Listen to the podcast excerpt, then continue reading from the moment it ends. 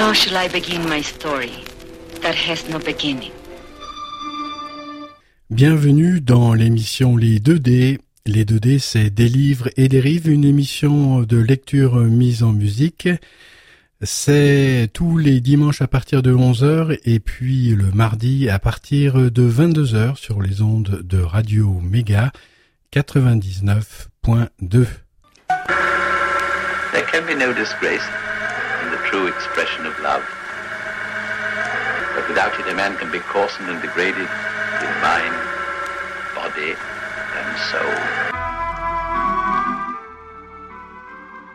Bienvenue, amis auditrices, amis auditeurs, euh, dans l'émission Les 2D des livres et des rives, une émission de lecture mise en musique. C'est en direct euh, tous les dimanches à partir de 11h euh, sur les ondes de cette même radio et c'est la fin du livre de Guillaume Laurent, J'ai perdu mon corps. La semaine prochaine, on pourra vraiment passer à quelque chose de tout nouveau, vous verrez.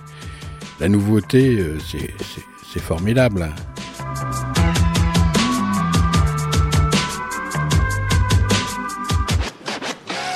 Voir tout avec un, un regard neuf.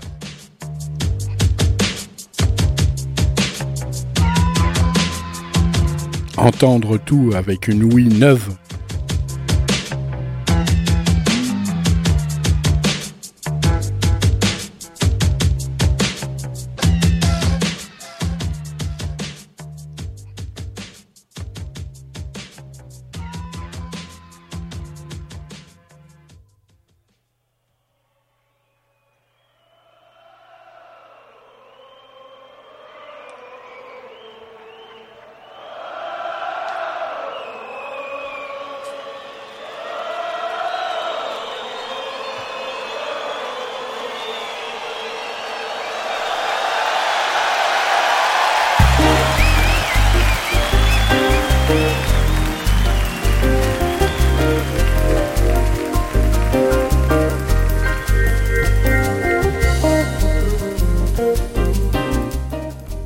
Les jours passaient. Chaque matin, Naoufel repoussait à l'après-midi le moment d'appeler Gabriel, et chaque soir, il remettait au lendemain. Il procrastinait. Il avait renoncé à ses errances contemplatives de gare en gare, et sa thérapie hertzienne demeurait inopérante. Même le carnet de son voisin de lit d'hôpital lui tombait des mains. Une phrase de Pessoa, tout de même, le hantait, oblitérant les autres. Il n'y a rien à faire à la veille de ne jamais partir. Il en était précisément là.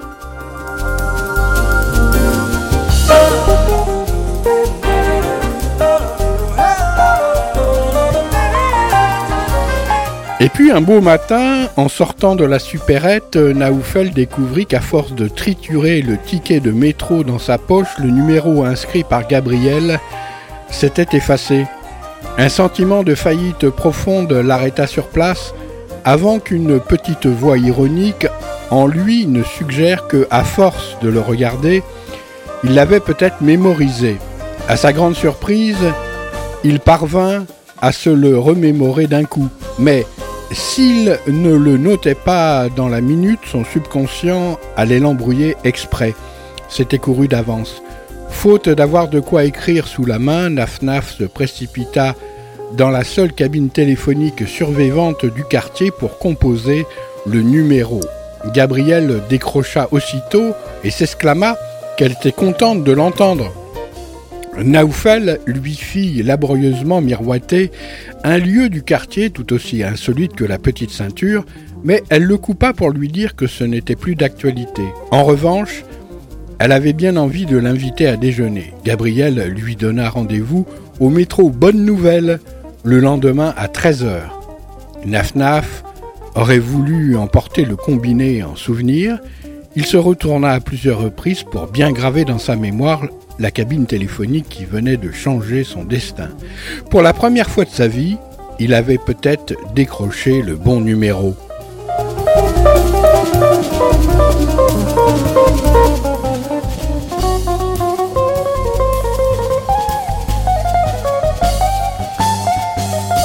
À 8 heures du matin, Naoufel était déjà sur le pied de guerre. À 10 heures, il reprenait une douche pour éliminer l'excédent de brillantine. Au moment de partir, il recolla vite fait la semelle d'une de ses baskets à la colle forte et sprinta jusqu'au métro Buzinval. Arrivé à la station Bonne Nouvelle, Naf avait 25 minutes d'avance.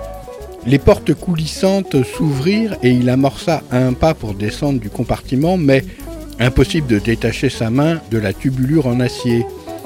Le reliquat de colle forte coulé sur les doigts avait fait son œuvre.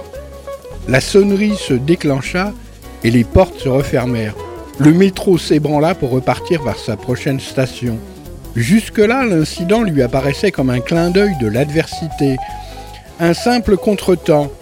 Il descendrait à la suivante, se dit-il, philosophe. Mais Nafnaf réalisa très vite qu'à moins de s'arracher la paume de la main, il était cloué à ce pilori chromé. Les portes du wagon s'ouvrirent et se refermèrent donc sous son nez à la station Grand Boulevard, comme à la précédente. Tous les regards se détournaient au fur et à mesure devant ses yeux chargés d'angoisse. À chaussée d'Antin, Nafnaf se décida à appeler au secours. La plupart continuaient à l'ignorer, s'attendant peut-être à ce qu'il finisse par lâcher son pilier pour faire la manche. Mais plus Naoufel paniquait, plus on regardait ailleurs. Accrochant le regard d'une grosse dame en tailleur, il tenta de lui expliquer calmement sa situation. Elle l'écouta un court moment et s'éclipsa pour prendre sa correspondance. Le même scénario se reproduisit avec un rouquin moustachu. Ils étaient déjà à Alma Marceau, juste après Yéna. Une jeune fille de bonne famille se résolut à tirer le signal d'alarme. Naoufel dut résumer de nouveau sa mésaventure au conducteur puis aux deux employés de la sécurité qui les attendaient sur le quai de la station Trocadéro. Afin de ne pas trop perturber le trafic, ils lui annoncèrent que le SAMU n'interviendrait qu'au terminus Pont de Sèvres. Mais là-bas, bien entendu, personne n'avait été prévenu. Naf attendit donc encore une bonne quarantaine de minutes avant qu'un jeune Eurasien ne le libère au fil du bistouri avec une minutie et une lenteur dignes d'une opération de la rétine. Lorsque Naoufel reprit enfin le métro dans l'autre sens, la main bandée, il était déjà 16 heures. Le nom même de Bonne Nouvelle ressemblait à une mauvaise farce.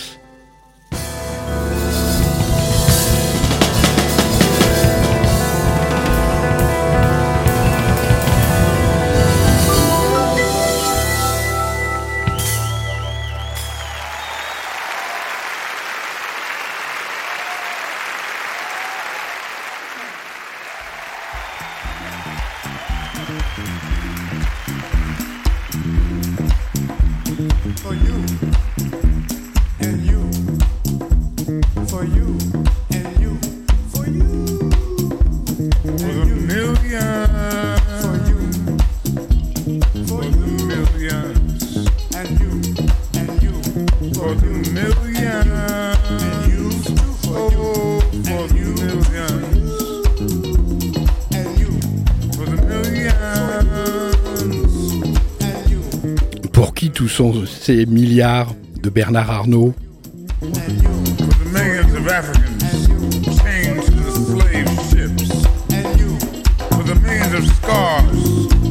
on the backs and faces by the bullwhip. For the millions who jumped overboard.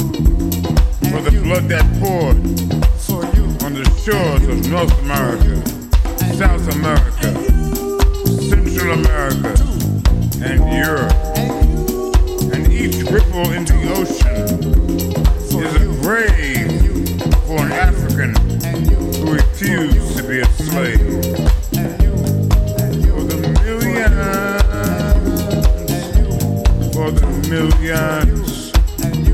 and me.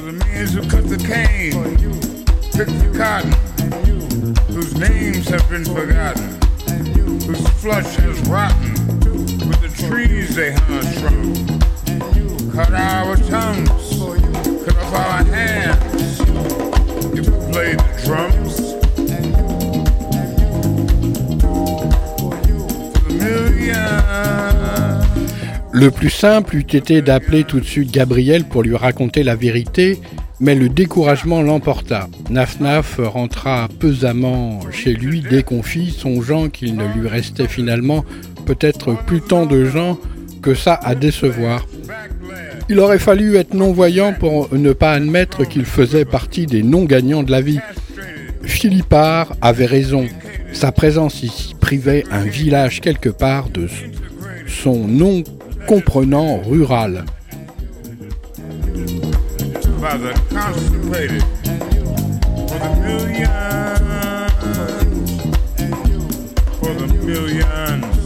Tout en capoc, premier ouvrit euh, sa porte au passage de Naoufel pour lui parler.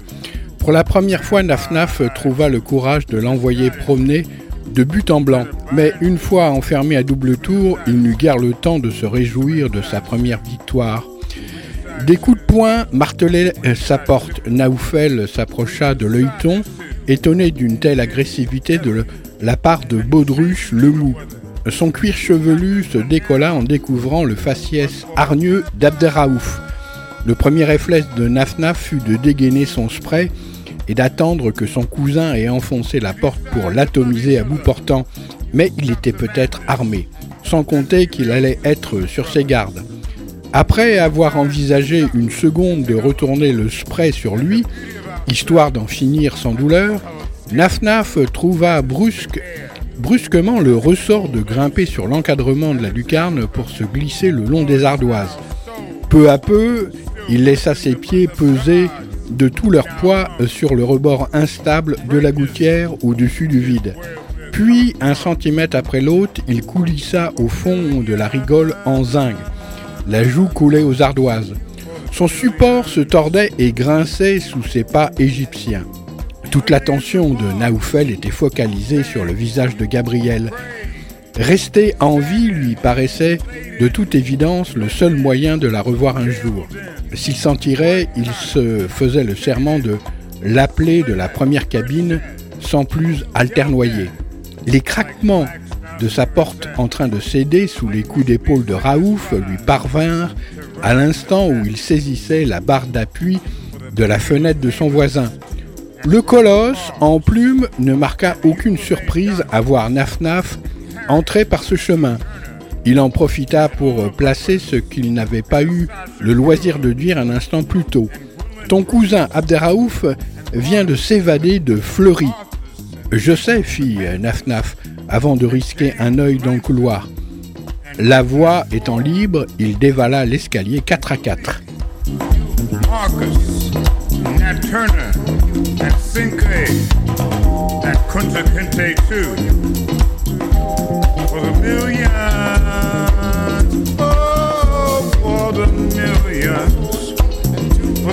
Il courut jusqu'au métro, prit une correspondance au hasard pour descendre au terminus d'une ligne qui conduisait à la basilique Saint-Denis.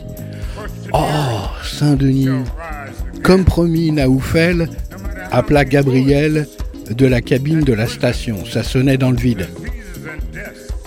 Il raccrocha et regarda autour de lui désemparé. Naf-Naf se mit en quête d'un hôtel le plus modeste possible. Une fois la nuit réglée, il lui restait à peine de quoi prendre un café. Avant minuit, il retourna appeler à la cabine du métro.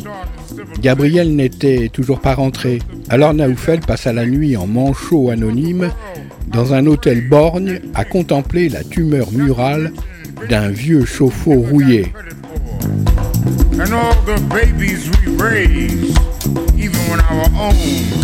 Were ignored.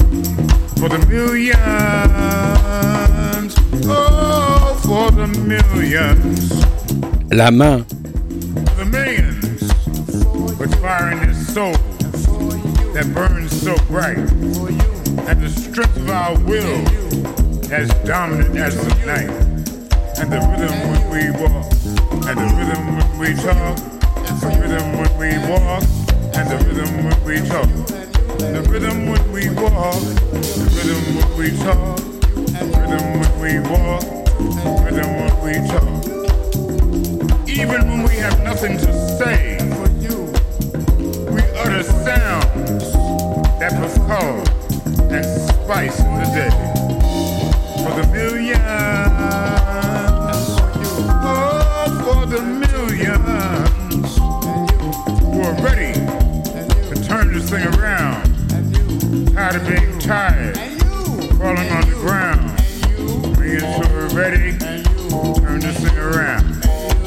Tired of being tired and crawling on the ground. Being so ready to turn this thing around. Tired of being tired and crawling on the ground. It's time to return to our spiritual home. Reclaim our throne and leave this American nightmare alone.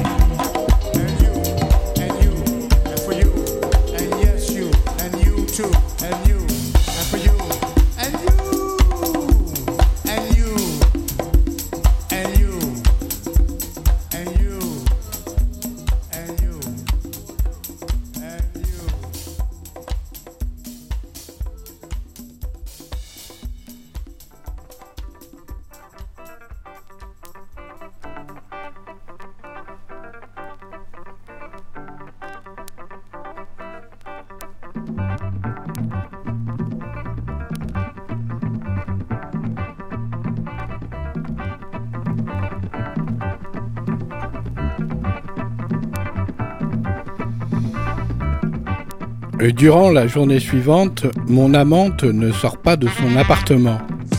Elle n'émerge qu'en début d'après-midi. Prend un bain et se lave les cheveux. Elle entreprend ensuite un grand nettoyage de printemps. Elle change le drap, la housse de couette, secoue les oreillers, retourne le matelas. Durant tout ce temps, je me prélasse avec nostalgie parmi les petites culottes, les collants et les soutiens-gorge.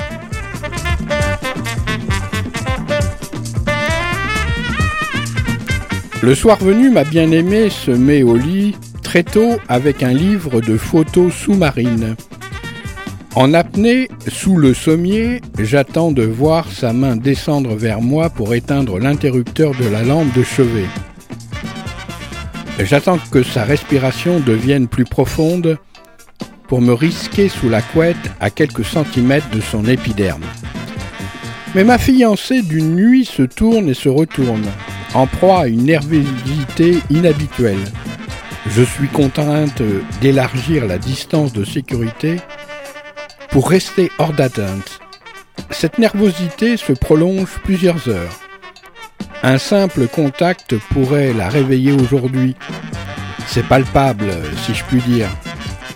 Mais les pores de ma peau sont en manque et ma volonté abdique face à l'attraction charnelle. J'avance de manière à effleurer à peine sa cheville. Elle se contracte, je me fige. Dans son demi-sommeil, la tendre inquiète cherche à confirmer sa sensation en avançant la cheville à mon contact. Je recule et m'immobilise.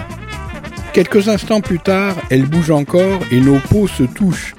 Alors, je me coule sur sa cheville en une lente caresse et l'enserre doucement. La réaction immédiate de son épiderme trahit une peur soudaine.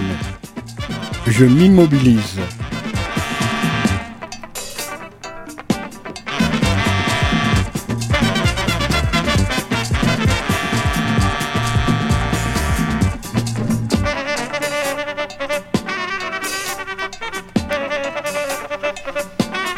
La belle au bois est à deux doigts de se redresser en criant. Je maintiens une certaine pression autour de la cheville pour lui donner le sentiment d'une présence rassurante et non pas sournoise. La peur s'estompe peu à peu et se teinte d'une nuance de curiosité. Je perçois même un léger abandon dans la tension nerveuse et musculaire. La respiration aussi s'élargit comme si elle se laissait de nouveau gagner par le sommeil. Peut-être choisit-elle délibérément de maintenir sa conscience hors champ et de laisser les sensations l'emporter. Me sentant autorisé à bouger, je me coule comme une liane autour de l'autre cheville. Je remonte en arabesque le long de ses jambes pour épouser ses hanches et redescendre là où mes doigts se sont veloutés. Cette fois encore, le plaisir la cambre brusquement et elle referme sur moi l'étau de ses cuisses. Je m'esquive aussitôt pour me rapatrier sous le lit.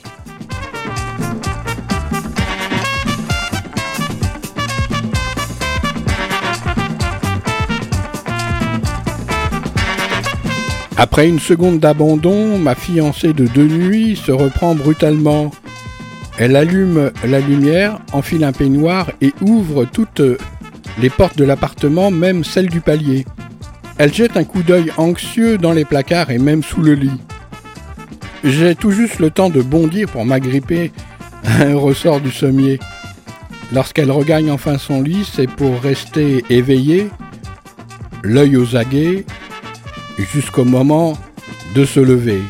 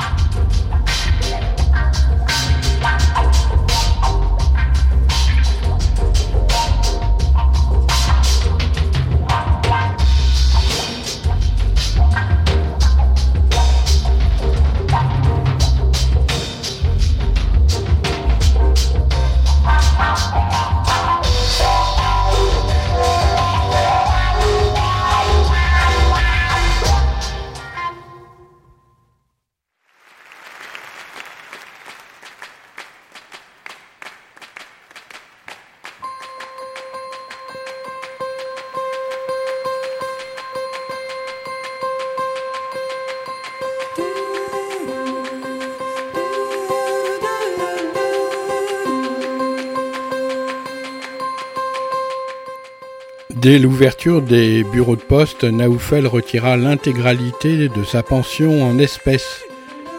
Il appela de nouveau Gabriel. Gabriel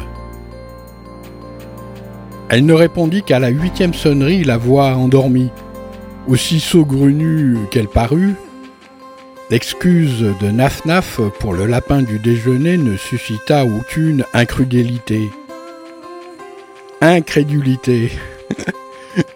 Gabriel euh, proposa un verre au Café de la Paix en milieu d'après-midi. Oh les bienvenus celui-là. Après un dernier bâillement, elle raccrocha. Naoufel s'acheta des affaires de toilette et des vêtements neufs dans un supermarché qui était resté ouvert avant de filer sur le lieu de rendez-vous vers 3 heures. Afin de parer au mauvais coup du sort, Déraillement de métro, effondrement de chaussée, ou rencontre inopinée avec Abderraouf, ou encore couvre-feu à cause du coronavirus. Après 2h30 d'attente, 5 cafés et un début d'insolation, il vit Gabriel s'approcher dans une robe rouge coquelicot qui lui prenait la taille et s'arrêtait au-dessus du genou. Elle le dépassa sans le voir. Gabriel Gabriel Il en perdait euh, ses voyelles. Gabriel L'instant euh, d'après, la jeune femme était assise en face lui et leurs genoux s'effleuraient. Ayant préparé quelques silences troublants, à placer habilement dans la conversation, Naoufel jugea opportun de les utiliser tous d'entrée de jeu. Une tranche de jambon vint lui sauver la mise en tombant du ciel, à plat sur le trottoir, juste à côté d'eux. Une dame qui passait à leur hauteur eut un petit sursaut. Elle tenait une valise à roulettes d'une main et un épagnol en laisse de l'autre. Le chien tendit le cou et happa la tranche de jambon en deux bouchées. Ensuite, il pointa le museau en l'air comme s'il s'attendait à une giboulée de cochonaille.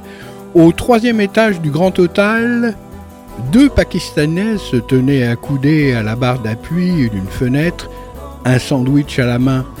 L'un d'eux tendait des lamelles de gruyère à l'autre pour remplacer le jambon indésirable. La dame faisait très provinciale en visite à Paris. Naoufel improvisa aussitôt le retour de l'Épagnol dans sa petite ville de province parmi ses congénères groupés autour de lui pour entendre le récit mirobolant de son séjour à Paris. Et tous de saliver en apprenant que l'une des grandes spécialités locales, le jambon de Paris, tombait du ciel par tranches entières. Après un silence, Gabriel confia que lors de sa première boum en CM2, elle avait eu très envie d'embrasser un garçon, mais elle ne l'avait pas fait. Le lendemain, elle s'était réveillée avec la langue toute bleue. Persuadée qu'il y avait un lien de cause à effet, elle s'était tue. Après enquête, il était apparu que tous les participants sans exception s'étaient réveillés avec la langue bleue à cause des myrtilles mixées dans le cocktail de jus de fruits. Son vrai premier baiser, deux ans plus tard, ressemblait à un mauvais gag, avoua-t-elle, tandis qu'il quittait la terrasse pour marcher sans but. Son flirt et elles étaient si maladroits qu'à force de tituber sur le trottoir, les yeux clos, ils avaient heurté une mobilette de livraison de pizza stationnée sur le trottoir. Il y en avait une vingtaine en rond d'oignons et elles étaient toutes tombées comme des dominos. Le garçon, atrocement gêné, s'était enfui, la laissant relever toute la file.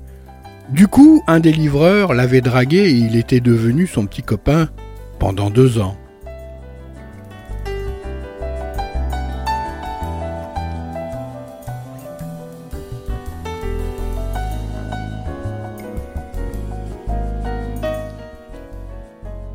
Gabriel, euh, s'apprêtant à marcher dans une crotte de chien, Naoufel lui prit la main pour dévier sa trajectoire. Ensuite, il ne la retint pas vraiment, mais ne la lâcha pas tout à fait non plus.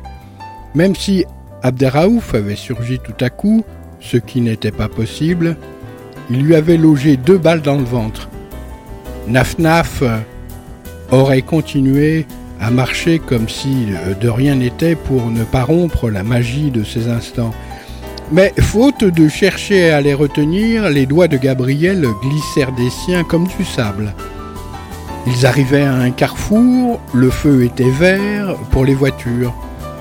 En attendant qu'il passe au rouge, la jeune femme se tourna légèrement vers Naoufel, avec une sorte d'attente amusée dans les yeux. Il eut un élan physique qu'il réprima aussitôt. Au lieu d'agir, il se mit à bégayer. Le concept de l'allocution était simple. Il n'arrêtait pas de penser à elle. Ses yeux étaient très beaux. Elle était très belle et il avait très envie de l'embrasser sur la bouche. Le tout haché menu et livré en vrac. Naoufel se tut avec plus qu'un seul désir en tête. Que la bouche d'égout la plus proche s'ouvre soudain et l'engloutisse. Gabriel dévisageait toujours Naf-Naf, l'air de réfléchir aux mots à choisir pour ne pas trop la blesser. Afin d'éviter la sentence qui allait l'anéantir, Naoufel extirpa l'aérosol de sa poche et brumisa la belle à la vapeur d'oubli.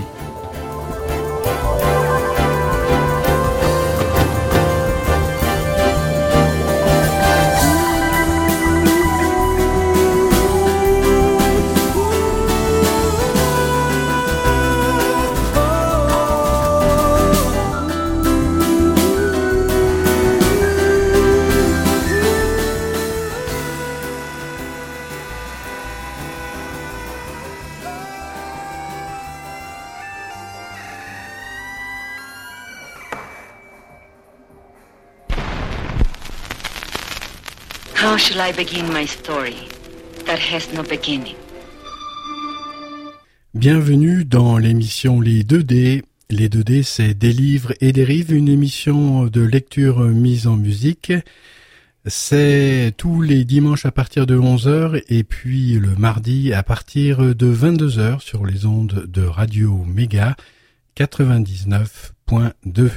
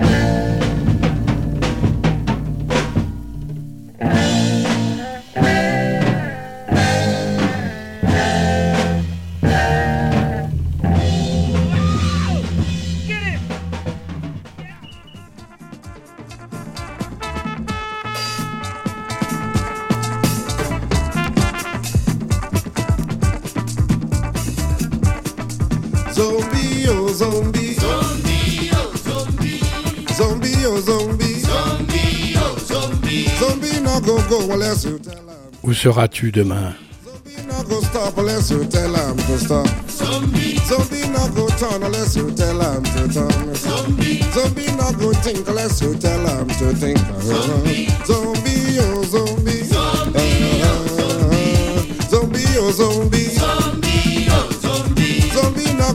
Unless you tell him to go. Zombie. Zombie, no go stop unless you tell to stop. Zombie. Zombie, no go turn unless you tell him to turn. Zombie. Zombie, no go think unless you tell him to think. Zombie. Zombie, oh zombie. Zombie, oh zombie. Zombie, oh zombie. Son premier sentiment fut un immense soulagement grâce à l'effet rétroactif. Gabriel n'aurait aucun souvenir de ses aveux pathétiques. Saisissant la main de la jeune femme, Naf Naf reprit le cours de leur flânerie, fier que les passants puissent les supposer amants. Il n'avait jamais osé jusqu'à présent la regarder longuement dans les yeux, mais le verre émeraude avait perdu son éclat, comme du corail mort. Les yeux de Gabriel, dépourvus de regard, ne le voyaient pas. Pourtant, Naoufel détourna les siens. La main qu'il tenait ne s'abandonnait pas dans la sienne, elle était juste molle. Quant à la conversation, elle était désormais très limitée.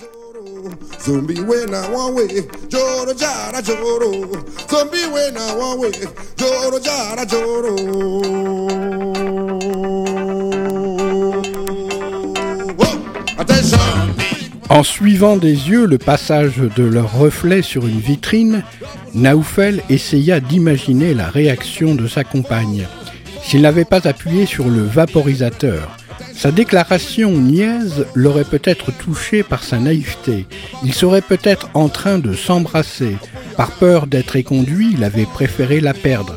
Le paradoxe lui apparaissait soudain dans toute son amertume. Naoufel tenta de réfléchir à un moyen de redresser la situation.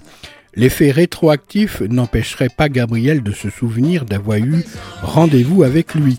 La seule stratégie possible était donc de l'accompagner chez elle, de la forcer à boire une bouteille de vodka avec un entonnoir et de lui faire croire qu'ils s'étaient saoulés ensemble. Le scénario était difficile à avaler, mais surtout sordide à exécuter.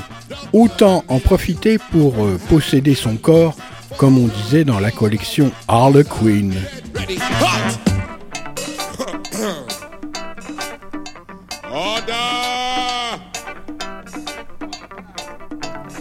One more time, everybody.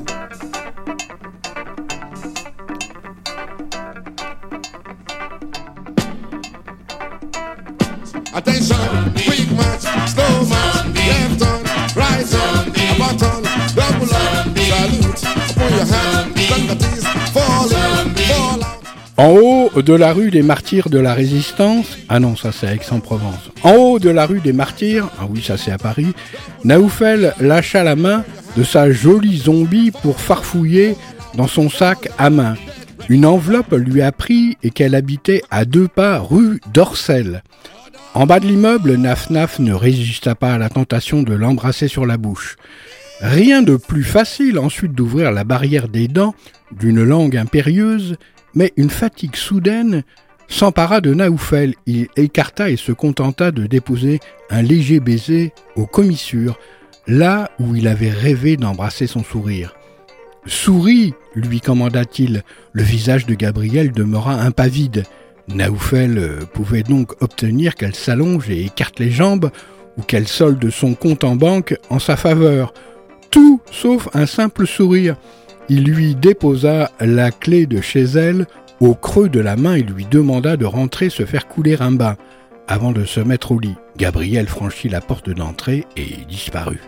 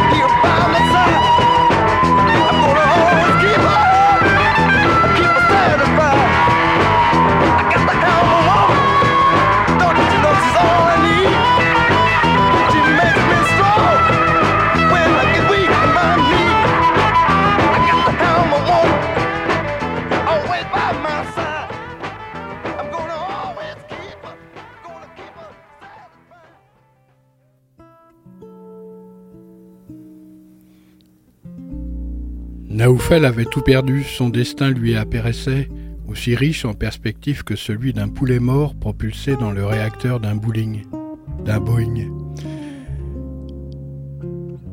Il comptait d'ailleurs sur Abderraouf pour y mettre un terme et s'affichait ostensiblement dans le quartier.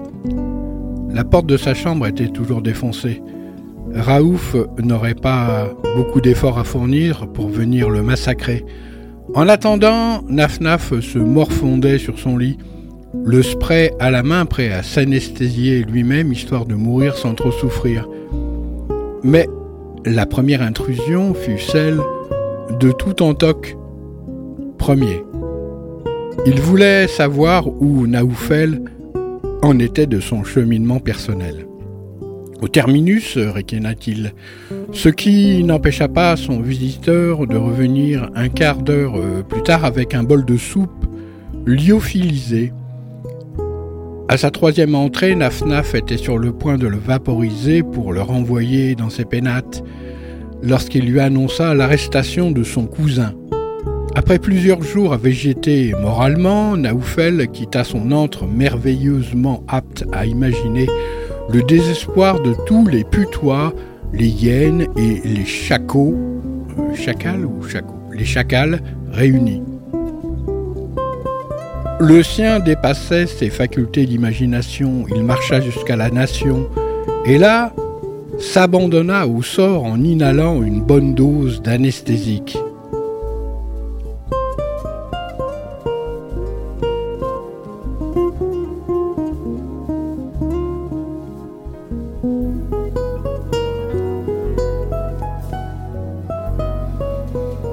La main. Je l'attends toute la journée avec l'angoisse soudaine qu'elle ne revienne pas. Je tourne en rond et manque de défaillir au moindre pas sur le palier. Avec la nuit, la déception et le manque s'exacerbent. Vers deux heures du matin, ma conquête rentre enfin et enlève ses chaussures. J'en tremble de soulagement. Elle se love dans le fauteuil club du salon, le temps de fumer une dernière cigarette. Elle n'est pas dans son état normal, pas léthargique comme l'autre jour, un peu fébrile, au contraire, légèrement ivre peut-être. Avant de se mettre au lit, elle explore de nouveau les placards et jette un coup d'œil sous le lit.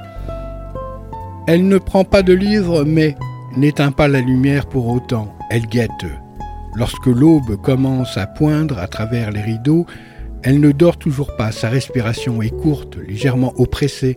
Je la sens partagée entre l'attente et l'appréhension, c'est le moment. Je quitte le tiroir en osier de ses dessous. Je pourrais le faire sans bruit, mais je fais exprès de produire un long grincement avant de filer sous le lit. Ma promise se redresse en sursaut et scrute la pièce.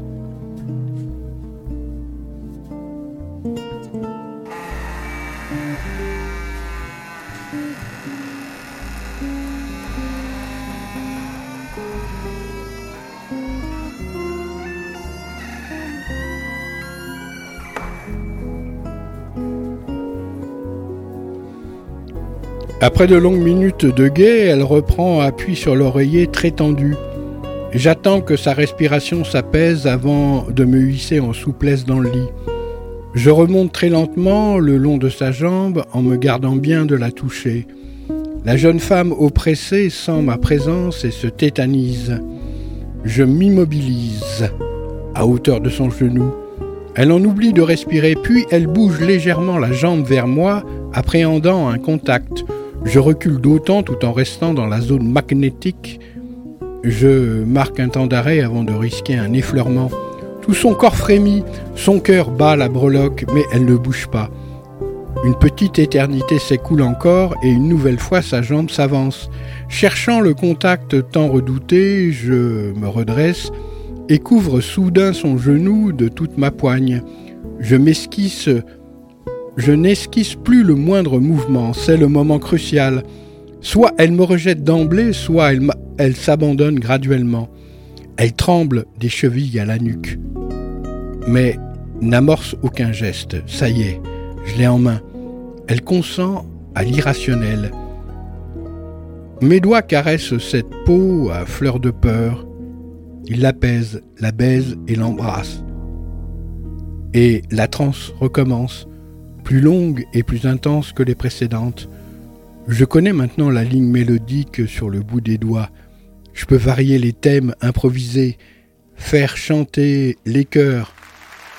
Lorsque les jambes se referment sur moi, comme des bras pour me retenir au cœur de son ventre. Je ne m'esquive pas cette fois.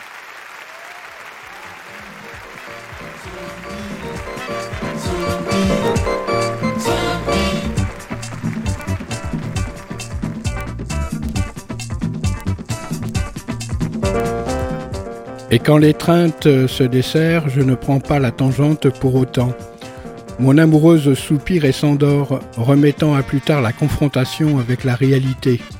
Je m'étire voluptueusement, le majeur euh, tutoyant la commissure des lèvres épanouies comme un baiser de la vie au bout du doigt. Puis je me laisse engourdir aussi, ivre de sève, bercé par les respirations profondes et régulières de ma fiancée endormie.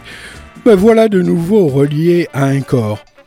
Lorsque mon amoureuse semble sur le point de se réveiller, je bouge doucement pour lui rappeler ma présence sur son pubis. Ses sens s'éveillent avant sa conscience, et c'est encore la meilleure façon d'inaugurer ma vie à ciel ouvert. Le mental en sourdine, elle s'abandonne d'emblée sans restriction ni garde-fou à mes caresses. Les ondes sensuelles de son corps orchestrent mes doigts, de l'adagio à l'allegro molto vivace. Mais cette fois, au lieu de refermer ses jambes, mon amante plaque ses deux mains sur moi. Elle me maintient ainsi le temps que les spasmes de son plaisir s'estompent. Puis elle me prend entre ses mains et se redresse pour m'examiner.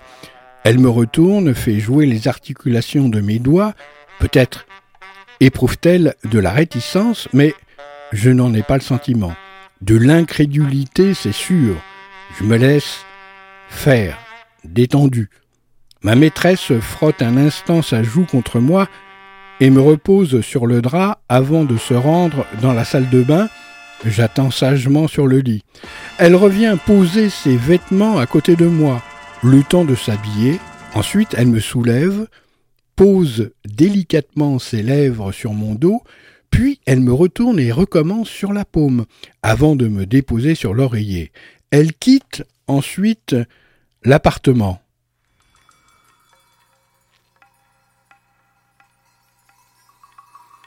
Je reste longtemps immobile à savourer le souvenir de la fraîcheur de ses lèvres sur moi. Je m'échine ensuite à faire le lit. Je prends un bain moussant euh, dans le lavabo et je passe une partie de l'après-midi sur le djembé à rendre un hommage frénétique à la déesse des lieux. À son retour, je me précipite pour l'accueillir devant la porte. Elle me ramasse et me pose contre sa joue. Je lui caresse le front, les tempes, la naissance des cheveux. Elle m'embrasse et me pose contre son cou. Je caresse doucement sa gorge, mais elle me fait glisser doucement sur sa peau jusque dans l'échancrure de sa chemisette. Puis, tandis que je commence à la déboutonner, elle va s'étendre sur le canapé du salon pour me faciliter la tâche. Je sens qu'elle veut autant être caressée que rassurée, mais très vite, elle rentre son ventre pour que je puisse me faufiler sans avoir à déboutonner son jean. Je l'aime.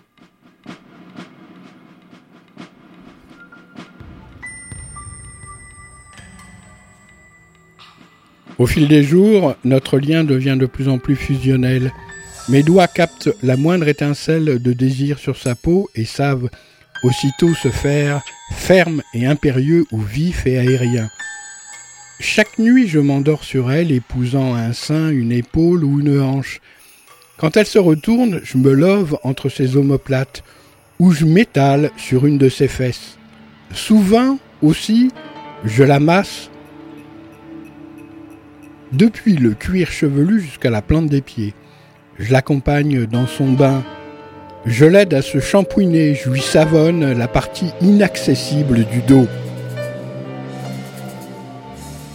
Mais ma maîtresse aussi adore me dorloter. J'ai souvent droit à la manucure complète.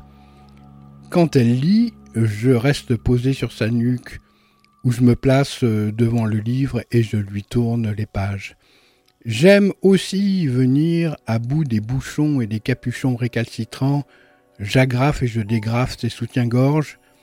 Elle me délègue les fermetures éclairs mal placées et les boutonnages minutieux. Quand elle doit s'absenter, j'essaie de me distraire, je tambourine sur le djembé, je fais des puzzles, mais si ça dure trop, je me mets à tourner en rond anxieuse. Notre degré de dépendance mutuelle transforme très vite ces journées de séparation en exil interminable. Ma maîtresse décide alors de m'emmener avec elle à chacune de ses sorties. Elle me met dans la poche de son impair afin de pouvoir me donner la main à tout moment, à l'insu des autres. Sinon, elle me casse dans son sac à main. Un jour, tandis qu'elle déjeune, au milieu de toute une assemblée, son sac à main calé entre les pieds, je quitte mon abri pour remonter le long de ses chevilles euh, sous sa robe. Ma complice se prête au jeu, s'asseyant tout au bord de la chaise, les jambes légèrement ouvertes, la délectation qu'elle affiche soudain à l'égard de la salade de fruits en boîte suscite une certaine surprise. De ce jour, un changement de style modifie peu à peu sa garde-robe. Elle n'achète plus que des vêtements amples et fluides pour me permettre d'aller et venir à ma guise sur son corps, à l'abri des regards indiscrets.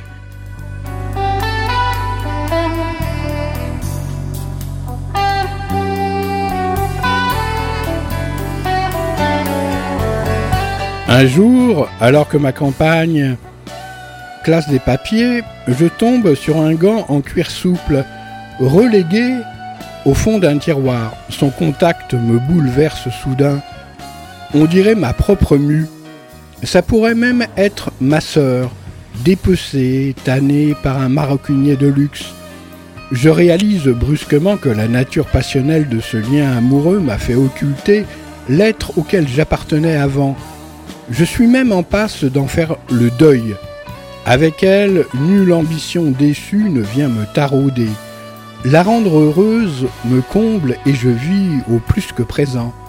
Autrement dit, je me suis payé le luxe de réussir toute seule ce que j'avais voulu lui offrir et qu'il n'avait pas su prendre.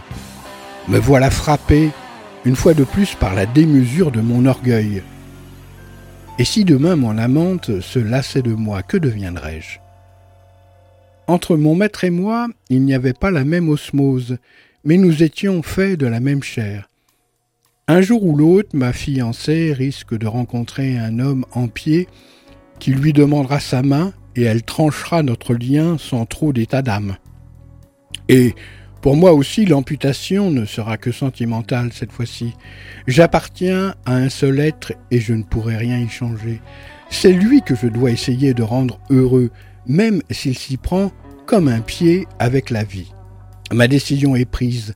La mort dans l'âme, je rejoins ma maîtresse, toujours penchée sur ses papiers. J'escalade le dossier de sa chaise pour me poser délicatement sur son épaule. Elle penche la tête un instant pour m'effleurer de sa joue. J'aimerais avoir des yeux pour pleurer. Un coup de sonnette retendit soudain. Elle se lève surprise. Je rampe sous son t-shirt pour me dissimuler entre ses omoplates. Derrière l'attache du soutien-gorge, la porte s'ouvre et le cœur de ma belle se met à jouer du djembé. La vie est là, à portée de main.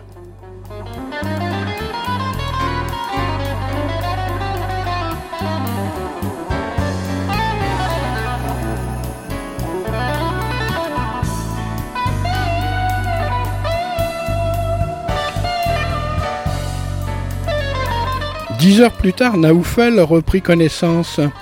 Assis dans la rue devant une porte cochère, il avait perdu son blouson avec ses papiers et son argent ainsi que le vaporisateur. Il se redressa pour faire quelques pas tout en kilosé et migraineux. À l'angle de la rue, il leva un regard machinal sur la plaque rue d'Orcel. Il revint sur ses pas pour constater qu'il était assis exactement en face de l'immeuble de Gabriel. Alors, sans se poser plus de questions, Naoufel monta pour aller frapper à la porte de la jeune femme. Il y eut des pas, un claquement de verrou, et l'instant d'après, Gabriel le divisageait en silence, et ses yeux d'émeraude éclairés par la vie et par une ironie bienveillante. Naoufel ouvrait la bouche pour entamer la litanie de mes culpas. Alors, lorsqu'elle approcha lentement son visage du chien, du sien, leurs lèvres se rencontrèrent, les bras de Naoufel se refermèrent sur le dos de Gabriel et là tout s'apaisa. Ses mains glissèrent sous le t-shirt. Oui, ses mains précisément, car Naoufel caressait cette peau soyeuse comme s'il avait à nouveau deux mains. Ce que la vie lui avait arraché, ses parents, son innocence, sa main droite, tout lui était soudain rendu par le mystère d'un instant. Il lui avait suffi de refermer ses bras sur une jeune femme aux yeux verts.